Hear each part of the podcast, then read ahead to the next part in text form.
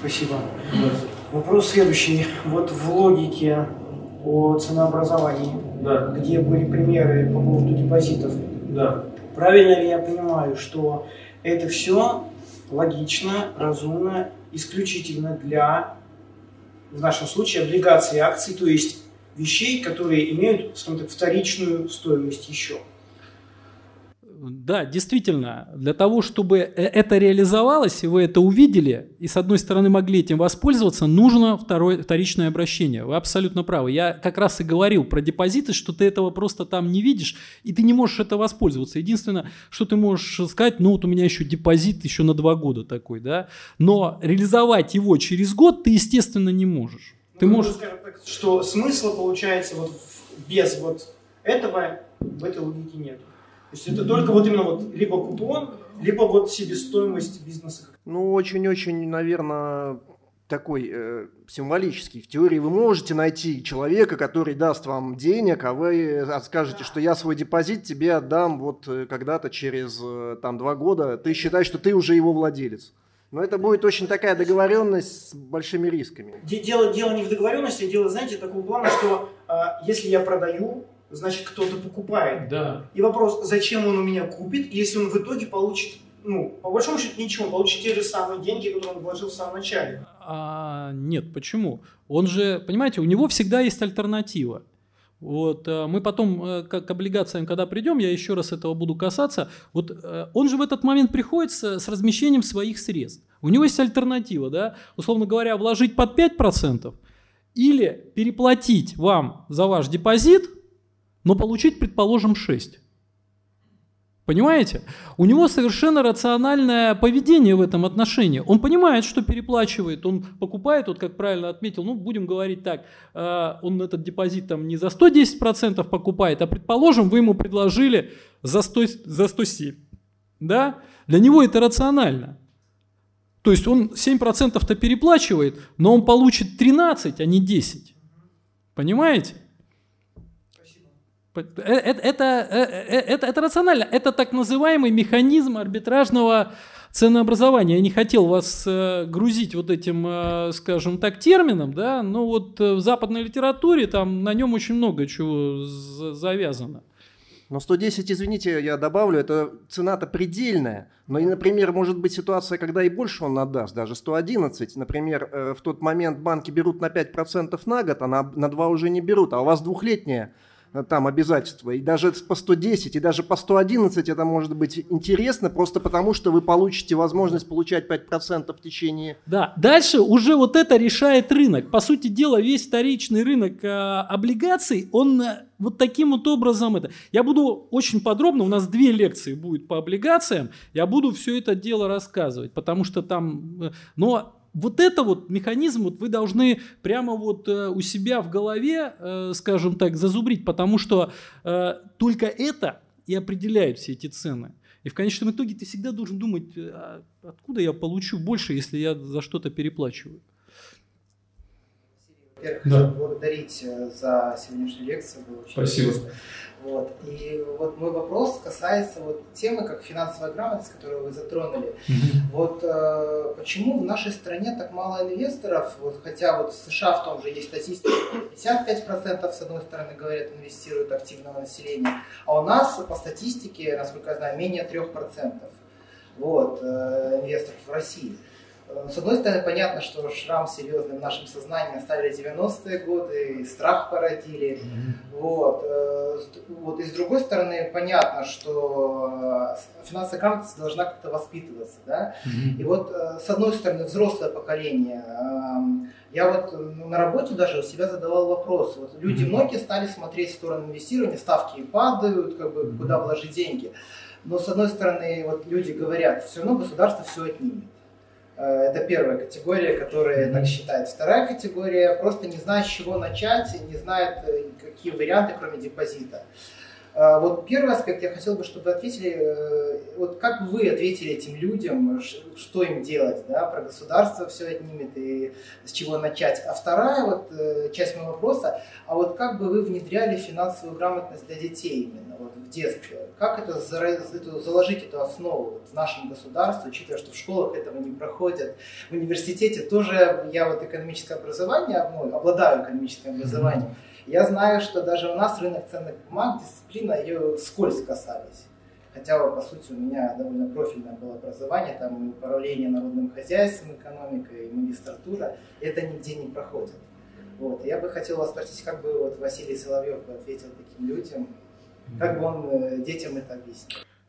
Слушайте, ну, вот этим людям, э, понимаете, как бы они могут оказаться правы, да, что-то подсказывает там в 2014 году, люди не предполагали, что в 2017 году будет такая, извините, 1914. 1914, да, будет такая сложная ситуация. А, вот э, здесь я бы этим людям ответил, что если их будет большинство, большинство, государство ничего сделать не может. Потому что государство это не какой-то отдельный дракон или зверь. Понимаете, вот моя, вот как я вижу свою задачу, в том числе и беспокоясь о, э, ну, о, о своей комфортной жизни в нашей стране, да, я вижу, что надо как можно больше это знание распространять. Насколько быстро оно распространяется, сколько существует э, всяких побочных явлений, это очень тяжело, да. Соответственно, вот правильно э, человек на прошлой аудитории, э, на, на, прошлой, на прошлой лекции подметил, говорит, ну аудитория это поменьше, чем у некоторых там господ спекулянтов, которые учат там зарабатывать тысячи процентов.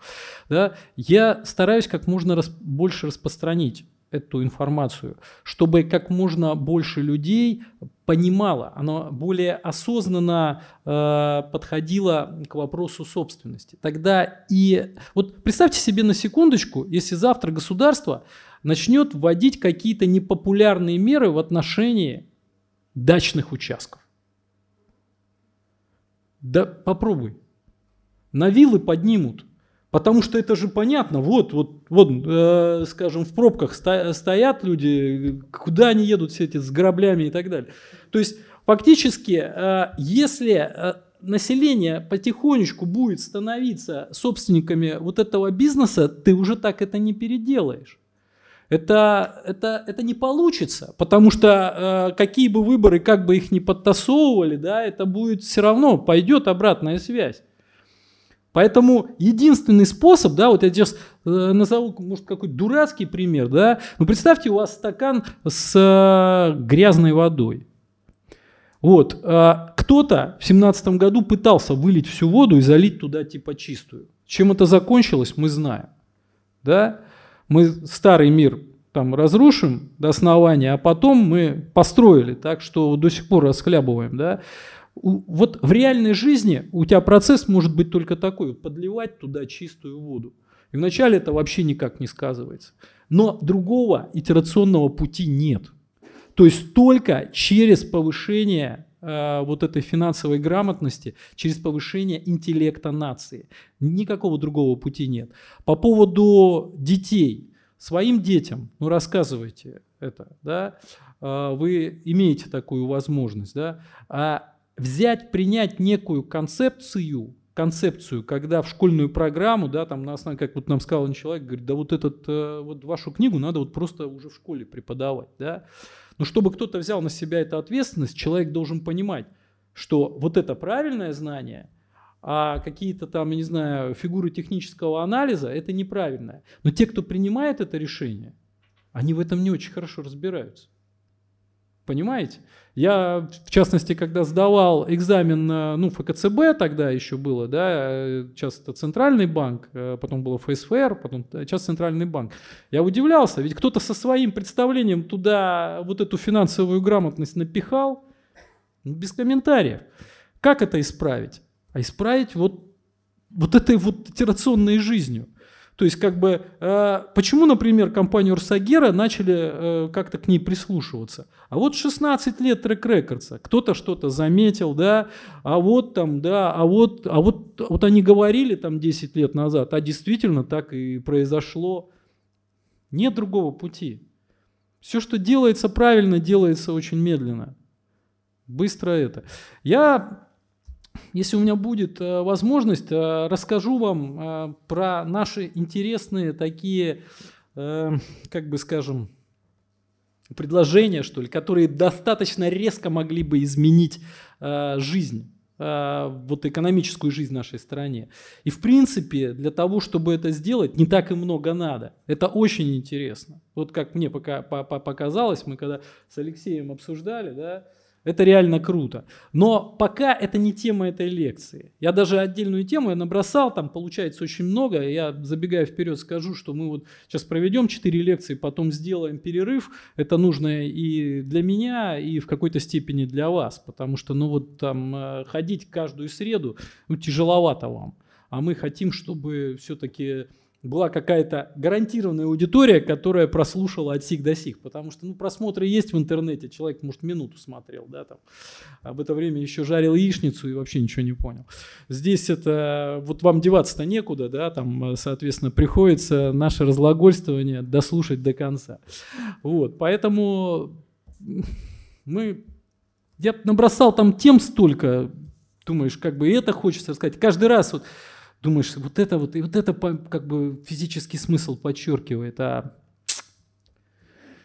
времени не очень много, и, соответственно, и вы все тоже очень заняты. Я добавлю вот к вашему вопросу. На самом деле насчет 3%, не 3% на самом деле инвесторов. Если вы посмотрите количество людей, которые вкладывают на депозиты, их около 30 миллионов. миллионов. Да. А это большая. 3%, 3% это те, кто вкладывает в акции. Это действительно.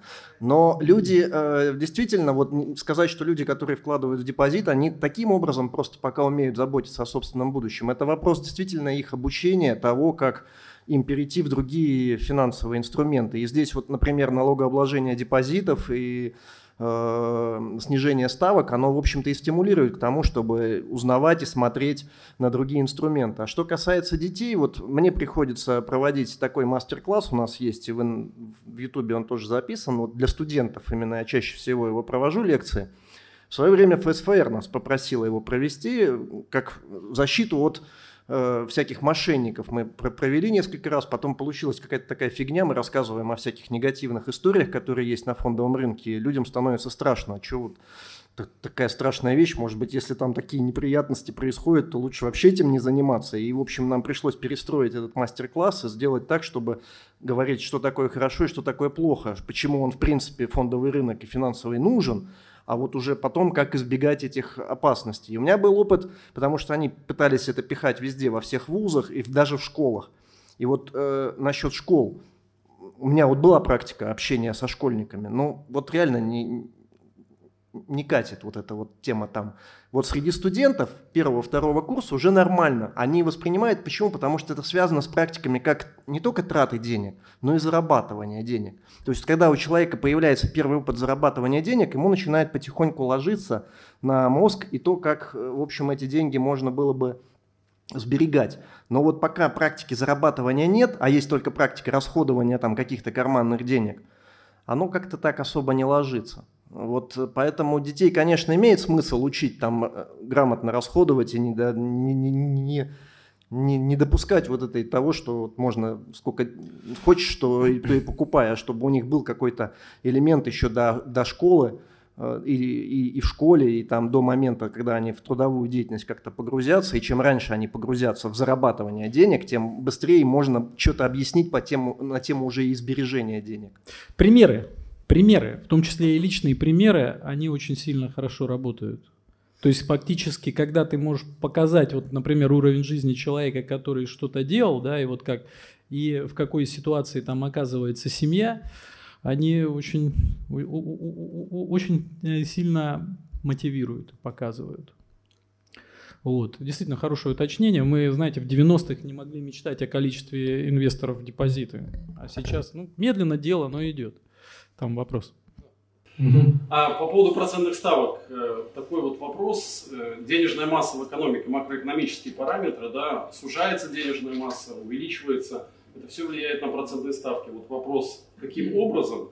Второй вопрос, какие триггеры понять, что будет сужаться денежная масса, либо увеличиваться?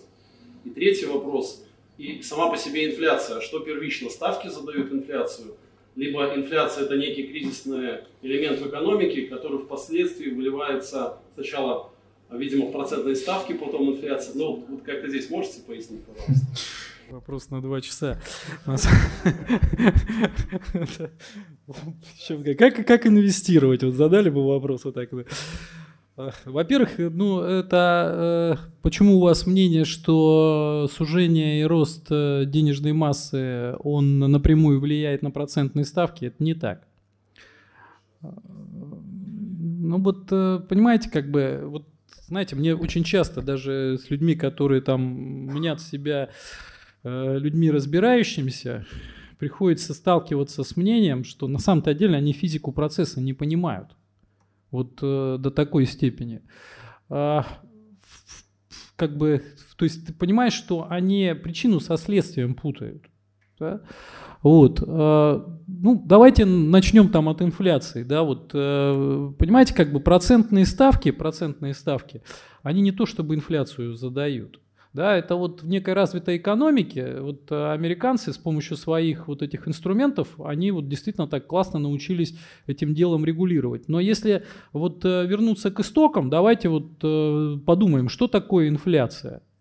Инфляция, да, она в каком-то смысле является следствием, ну вот там грубо, очень грубо, а опережающего роста денежной массы по сравнению с ростом объема товара и услуг.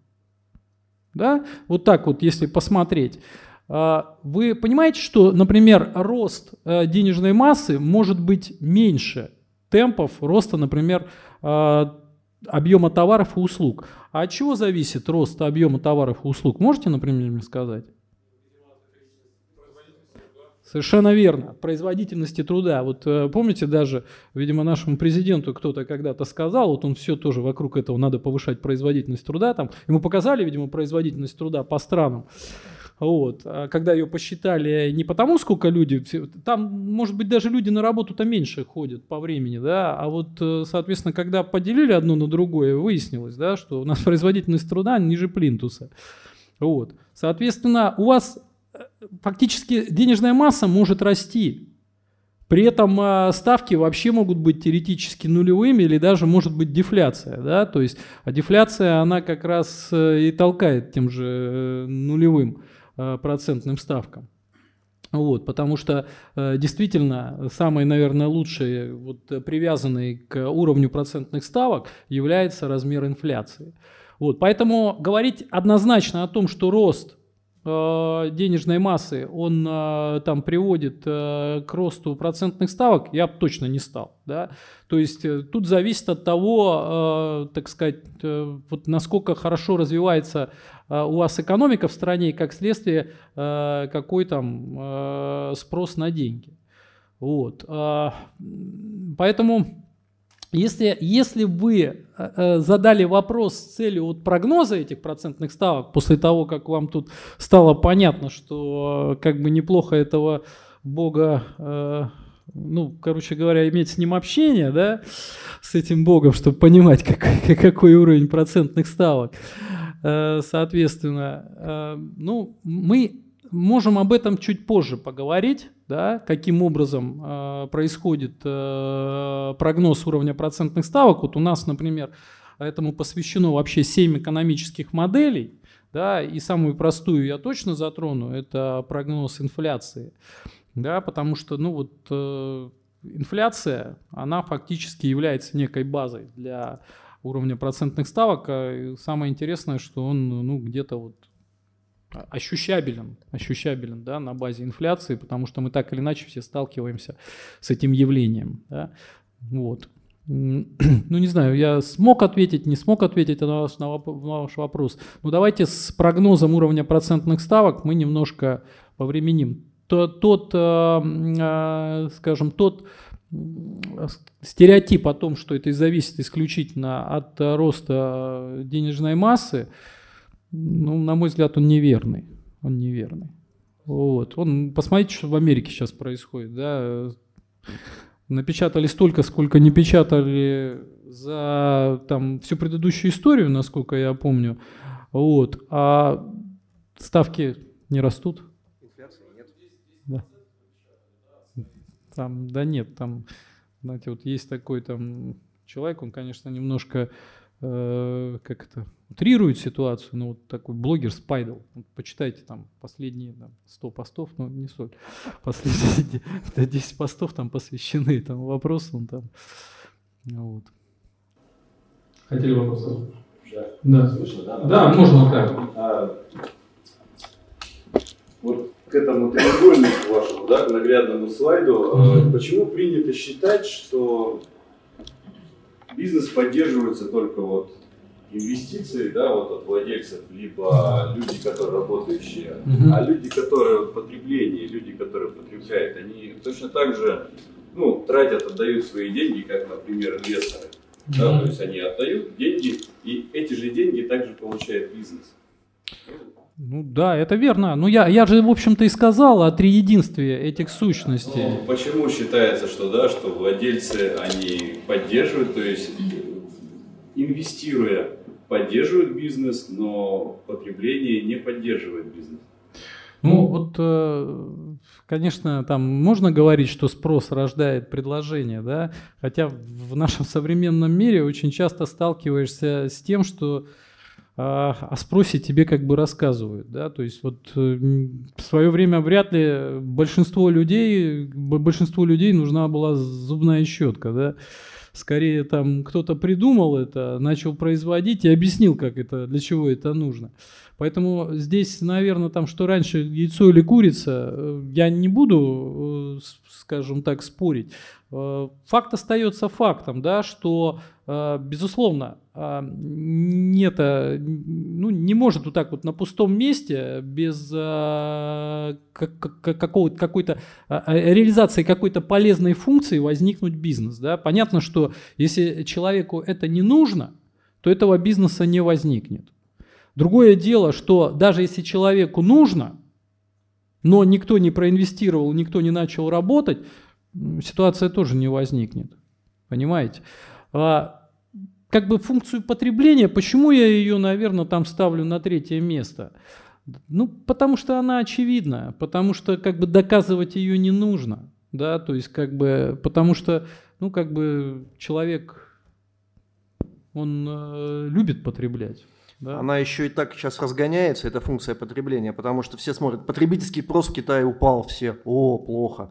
Потому что потребление упало, вот эти деньги в бизнес перестают поступать, да. на этот уровень все внимательно очень смотрят и как макроэкономический параметр оценивают. С другой стороны, вот этот конфликт потребления, да, связанный с тем, что настолько разогнан, разогнано потребление, если раньше нормальным сроком службы автомобиля считалось 30 лет, а сейчас нас заставляют каждые 3 года менять его 5, да, там, Э, это же тоже очень плохо, потому что э, вот как ну, бы расходуются ресурсы, это мы уже попадаем в такую да, философскую планета. плоскость планеты очень быстро. И начинается вот такой вот паразитирующая функция человечества, которая выедает эти ресурсы вот таким вот усиленным потреблением больше, чем нужно. Вообще, на самом деле, вы коснулись очень интересной да, темы. Да, вот я сейчас вспомнил, у нас тоже есть такой интересный пример. А, я вам его расскажу. Мне он на самом-то деле очень нравится. Да, я это представляю, знаете, как вот два сообщающихся сосуда. То есть, если опять же смотреть на эту схему, то получается очень интересный момент, да. Вот вы видите, там вот наверху человек работает, да. Вот ведь здесь не указан процент. Вот он, он получил зарплату. Зарплату он в конечном итоге, ведь давайте говорить честно, от чего получил? А, от того, что люди потребили.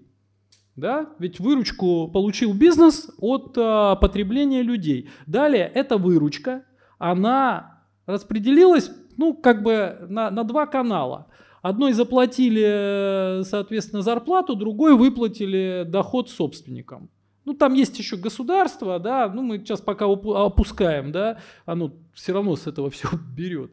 Вот, и там, и сям. Вот, э, как бы, якобы за то, что оно создает условия для работы бизнеса. Почему порой говорят, что когда убирают регулирование, все там расцветает пышным светом. Но это не значит, что я за полную анархию. Как бы определенное государственное регулирование должно быть. Но, смотрите, какой интересный момент. Распределили, да, Далее вот любопытный момент. Ты получил эту зарплату, у тебя тоже два выбора. Ведь по большому счету, вот так если подумать.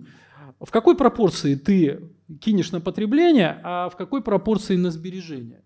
Это зависит от какой-то там ментальности человека. И причем вот э, путешествуя по миру, я смотрю, вот ментальность, э, она разная. У нас такая ментальность, что я еще и в долг возьму, да, там вот как это, когда там за границу приезжаешь, там кто-то идешь, говорит, он, видишь, красная машина, видишь, вот эти девицы все такие расфуфыренные, ну, вижу, русские. Вот. Соответственно, можешь даже не сомневаться, вот все туда вбухивают. Вот видишь скромный автомобильчик, видишь серенькая одежда, европейцы. Все. То есть, понимаете, как бы от чего это зависит? От какой-то внутренней культуры, от каких-то традиций, я не знаю. Но факт остается фактом, что вот есть какая-то разбивка. И вот представьте вот эти вот два, два сообщающихся сосуда. Весь парадокс, он в чем состоит? Вот я так задумывался и думаю, может быть и не нужно тут это, знаете, все это рассказывать. Проблемы потом будут. И проблемы сейчас объясню, какого характера. Чем больше люди потребляют, тем больше зарабатывает бизнес. Вы согласны? Соответственно, чем больше они тратят на потребление, тем, тем меньше у тебя конкуренция, например, по вложению в этот бизнес. Парадокс заключается в том, что представьте себе завтра, все перестанут потреблять и пойдут вкладывать свои сбережения на фондовый рынок, становиться собственниками. С кого будет зарабатывать бизнес? Не с кого. Понимаете, в чем парадокс? В Японии такая ситуация и произошла. Их э, как бы культурный менталитет такой, что вот они впахивают и все вкладывают, вкладывают. И там доходило до того, я знаю, э, не знаете вы такой опыт, что государство, чтобы поддержать бизнес, потому что у него банально вот потребления нет, все как черти, извините, только любят вкалывать и, и становиться собственниками. Потребителями никто не хочет, ограничивают себя. Им выдавали талоны, которые им говорили, они, а можно их вложить? Нет, идите и, соответственно, купите что-нибудь. Потому что иначе кирдык, понимаете, когда вот этот вот... Э, э, сообщающий сосуд уходит в другую сторону, поэтому отчасти ты как бы рассказываешь, что людям нужно владеть, с другой стороны, ты, если являешься собственником на этот момент, то ты в конечном итоге свои доходы уменьшишь, потому что у тебя э, пропорционально где-то начнет падать выручка. Поэтому я еще раз говорю, эта штука, она вот такая вот, и э, она регулируется вот именно рыночными механизмами, той самой невидимой э, рукой рынка, потому что перекосы в разные стороны, да, они чреваты. Это дисгармоничное развитие общества. Если завтра все начнут исключительно сберегать, возникнет кризис, э, ну, бизнес будет что-то производить, а это никто не будет потреблять. Да? И наоборот, как вот у нас ситуация.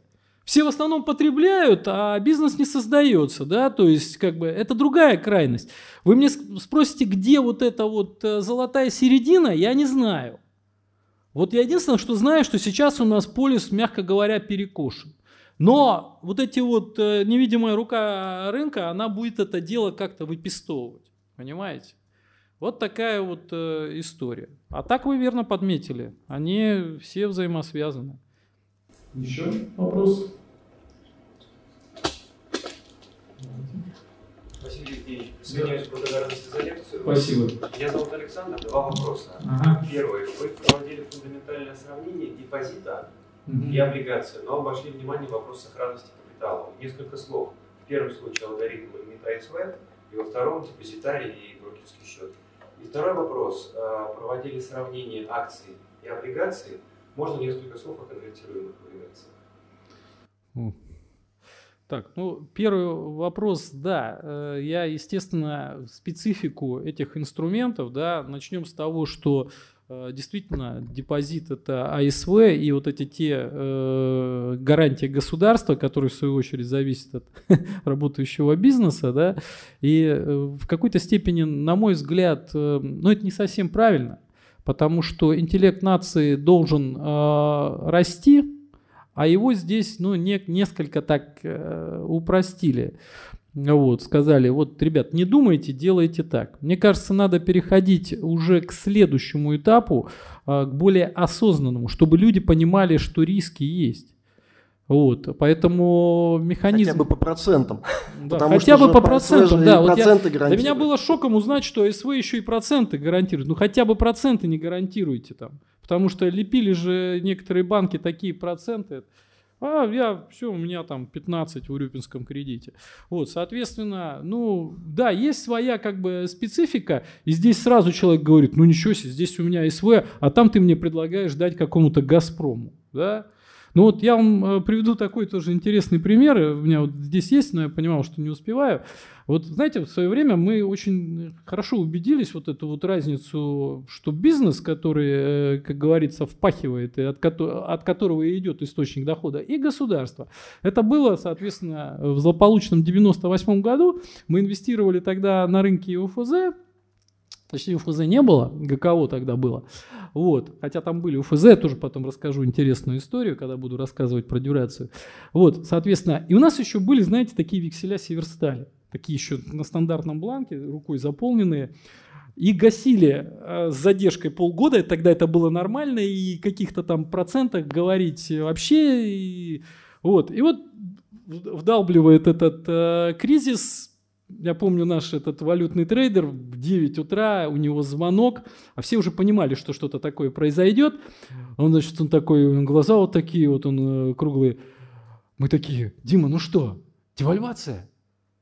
Или э, дефолт по УФЗ?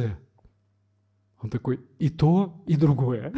вот, соответственно. И мы, значит, звоним вот это. А у нас как раз мы уже предъявили эти векселя, и уже шел срок это. Повышение, там все заморозили, государство все свои вот эти обязательства. Ну, понятно, что рано или поздно а, государство с бизнеса все это возьмет и что-то сделает, хотя в свое время вон как похерили эти вклады э, в Сбербанке и не вспоминали. Вот, мы звоним, значит, в, этот, в эту Северсталь, а там такая тетя, которая, когда там я сказал, я говорю, вы знаете, вот на рынке столько лет работаю, и первый раз с таким сталкиваюсь, она мне так, пауза там была такая в телефонную трубку, она сказала, я на рынке не работала. Вот. То есть, видимо, она думала, продуктовый какой-то существует рынок, соответственно. Вот, и мы звоним, говорим, там что? Он говорит, отстаньте, вам все погасит. И вот реально обязательства выполнили те, кто вообще вот эти деньги зарабатывает. То есть нам погасили эти векселя, и мы лишний раз убедились, что, знаете, государство это, это, это вторичная структура в какой-то степени. То есть если есть дееспособный бизнес, то он надежнее государства. Вот. Что касается конвертируемых облигаций, да, ну, здесь, э, понимаете, как бы один инструмент конвертируется в другой так или иначе ты э, остаешься причастным к, ну, к деятельности бизнеса. Э, как их э, определяют, да, ну, я могу об этом немножко сказать, да, то есть э, там разные бывают механизмы. Э, первый механизм там по смыслу теоретически может быть то, что э, ну вот я не знаю, представьте, у вас есть некий э, частный бизнес, приходит человек, может сейчас это уже не очень актуально, приходит человек, говорит, давай, говорит, сбросимся, и, э, соответственно, съездим в Турцию, купим кожаные куртки, которые были популярны, привезем их, перепродадим, получим вот такой, э, вот это, вот, вот, э, там 200%. Да? У вас э, есть следующий э, путь, да, следующий путь. Вы можете сказать, хорошо, давай, а можете сказать, слушай, мне не надо 200%, ты напиши мне расписочку на 100, а на свои дополнительно 100 ты себе положишь. А мне зато это, потому что я ну, не хочу, я хочу, чтобы были вот такие обязательства. Да? Человек, предположим, согласился. Да? Ну, так несколько раз поделал, ты видишь, что у человека бизнес идет хорошо, да, вот. Э, и в какой-то момент э, ты понимаешь, что в принципе ты можешь уже ну, взять немножко другого рода риски. Да?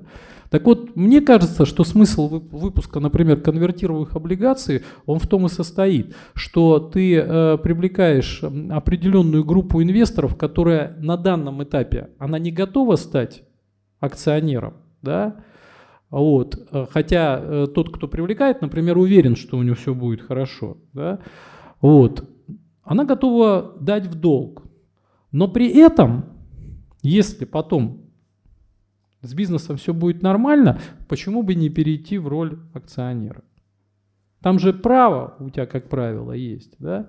То есть это фактически расширяет круг инвесторов, которые пока боятся впрямую рисковать, становясь акционером. Вот. Но, в принципе, такую возможность рассматривают, потому что э, в последующем, например, тому же бизнесу ему выгоднее сохранить этот капитал для дальнейшего развития, а не выплачивать долги. Вот. Это, как мне кажется, вот физический смысл э, вот этого инструмента. Ну, по сути дела, позволяет э, привлечь в бизнес тот капитал, который э, вот на этом этапе, возможно, не был бы привлечен. Ну и своего рода это форма гарантии, да, то есть оценка кредитоспособности, это же будет, видимо, этап лекции ну, по да, облигациям, да, да, то есть э, да. целая тема. Но, по сути дела, наличие права конвертации в э, облигации в в акции, это есть форма еще и обеспечения ну, вот, надежности да, облигаций, потому что на крайняк ты сможешь стать хотя бы собственником. Да, если... это, это, это другой случай, когда тебе не, не выплатили, ты обя... Э, станешь собственником. Я сейчас приводил некий классический Потому что там, когда ты берешь конвертные облигации, в определенную она может то... быть и таковой, что, по сути дела, это форма залога. То есть ты не можешь выпустить, у облига... у... если у кредита есть форма такая, как залог, то есть банк может отдать залогом, то в случае с облигацией такого понятия, как залог, у должника нету, да, то есть и это вот э, такая вот квази-форма обеспечит квази-залог. Ну нет, Алексей, ты немножко не прав у любого кредитора в конечном итоге он, он стоит в очереди раньше акционеров. То есть если ты об этом, это не так. Э, там же весь смысл в том, что у человека есть выбор. То есть ты, когда к определенной дате подходишь, у тебя есть выбор. Либо ты э, ну, воспользуешься и получишь проценты, да, либо ты станешь уже сособственником, если тебе, тебе это выгодно. А ну, залог, он, это, это немножко другой механизм. Я не знаю, какое-то будет уточнение? Нет? Да. Ну, давайте там сейчас. Спасибо огромное за лекцию. Да, спасибо. Уточни, какой вопрос, то есть насколько опасно вложение в российском, на российском рынке в акции третьего эшелона наподобие русской культуры, например? Какие есть риски, например? Вроде ликвидности есть, торгуются на московской бирже. Вроде как все хорошо. Ну, да. С какими рисками можно столкнуться в данном, случае? Ну, у вас вот именно конкретный вопрос про русскую, культу, русскую аквакультуру или про третий эшелон? Слушайте, ну в нашей стране э, риски и в первом эшелоне огромные присутствуют. Э, коротко на этот э, вопрос не ответить. Да? Скажу так, один из основных рисков – это у нас риск корпоративного управления. Вот. Отдельно про это было бы интересно поговорить, я бы много мог рассказать, это на самом деле очень классная тема. Вот. Что здесь надо разделять определенные риски конкретного бизнеса, вот понимаете, именно коммерческие риски. В частности, с русской аквакультурой, да, у нас вот есть эти акции э, в интервальном фонде. Вот, и мы хорошо достаточно изучили, там знаете, какие риски, да, там болезни этих рыб. Вот, то есть э, у любого бизнеса есть некие коммерческие риски, да, и они могут реализоваться. Понятно, что если у тебя не будет э, бизнесом зарабатываться определенные э, суммы, ну, а, определенные средства, да, вот, я об этом буду говорить, о том, что, да, любой бизнес стартует там с определенного собранного акционерами собственного капитала. И дальше пошло дело. Если бизнес успешен, этот собственный капитал э, растет. По большому счету ничего другого нет. Потом мы еще к этому механизму не раз вернемся, который сегодня обсуждали. Вот. И, в принципе, с прироста этого собственного капитала ты все и выплачиваешь. Поэтому у каждого конкретного а, бизнеса есть свои риски, связанные с тем, будет прирастать этот собственный капитал или нет, какая будет скорость его прироста. И все это будет влиять на конечном итоге стоимость этого бизнеса. Понимаете? Поэтому это одни риски. Берете конкретный бизнес и смотрите. Я вас уверяю, есть бизнесы из э, третьего э, и четвертого и даже не публичные, а эшелоны, которые мега надежны.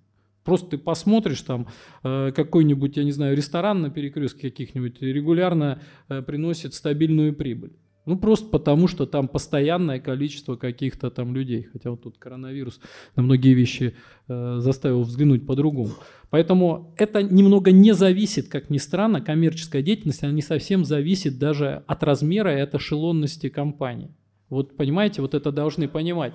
Да, а вторая часть – это корпоративное управление, потому что очень часто приходится сталкиваться, скажем так, с ситуацией, когда бизнес зарабатывает деньги и неплохо достаточно работает. Отлично, я бы сказал, работает, но корпоративное управление такое, что ты, как сособственник, никакого доступа к этим результатам не имеешь. И это другой риск, да, то есть заработали, не реализовался коммерческий риск, наоборот, реализовалась коммерческая идея. Но ты, вот здесь действительно есть корреляция между эшелонированностью и качеством корпоративного управления. А, если кто-то знает, мы, наверное, одни из, скажем так, не из немногих, если не одни, мы единственные, кто делает рейтинг корпоративного управления в России по обращаемым э, бумагам. Да? Так вот, там очень четко видна вот эта корреляция по рейтингу корпоративного управления между размером компании, то бишь ее эшелоном, и вот качеством этого корпоративного управления. Здесь это действительно присутствует. Здесь это присутствует. И все это потом познается на практике. Поверьте, бывают очень неплохие компании из э, таких лихих эшелонов, где качество корпоративного управления очень приличное, а есть случаи, простите, ужасного корпоративного управления в компаниях, которые, мягко говоря, не маленькие. Далеко ходить не надо, он тот же «Газпром», который не дал оферту по, там, по своим этим облгазам. И все. Собственно, никто ничего не смог сделать. Или Поэтому... Сургутнефтегаз, который вот зарабатывает и складывает на депозит. Ну, это немножко другое, да. То есть он... Э, Понимать фор, надо. Фор, да, формально за законодательство. Поэтому э, такой вот, э, прямо там вот это там третий эшелон, и я с этим не имею дела. У нас как бы есть примеры, где просто даже удивляешься, как там такие дремучие ребята а ведут себя правильно. А порой там смотришь, что вытворяют. Он тот же Мечел, соответственно, что творит. Так, да. Да, то есть разделяйте эти две вещи, понимаете? Вот. Так. А, господа, ну, лекция у нас закончена. Да? Соответственно, мы будем стараться. Вы такие интересные вопросы задаете. Очень приятно с вами пообщаться. И видно, что как бы люди э, ну, думающие. Это, это очень здорово. Я говорю, что ну, так как, какая-то возникает у нас, э, будем говорить так, тяга, в том, в том числе и к той информации, которую мы озвучиваем, это очень приятно. Нам очень, очень здорово, то, что это находит так, такой отклик. Вот, и поэтому мы будем стараться, поэтому готовьте на следующие лекции, мы будем оставлять вот эти 30-40 минут и будем отвечать на вопросы. Ну, а для зрителей можно сказать, что на странице где у нас курс лекций, там форма, в которой можно задавать вопросы и, соответственно... Да, если они будут да. интересны и будут интересны для всех, мы будем, естественно, тоже озвучивать. Вот, спасибо.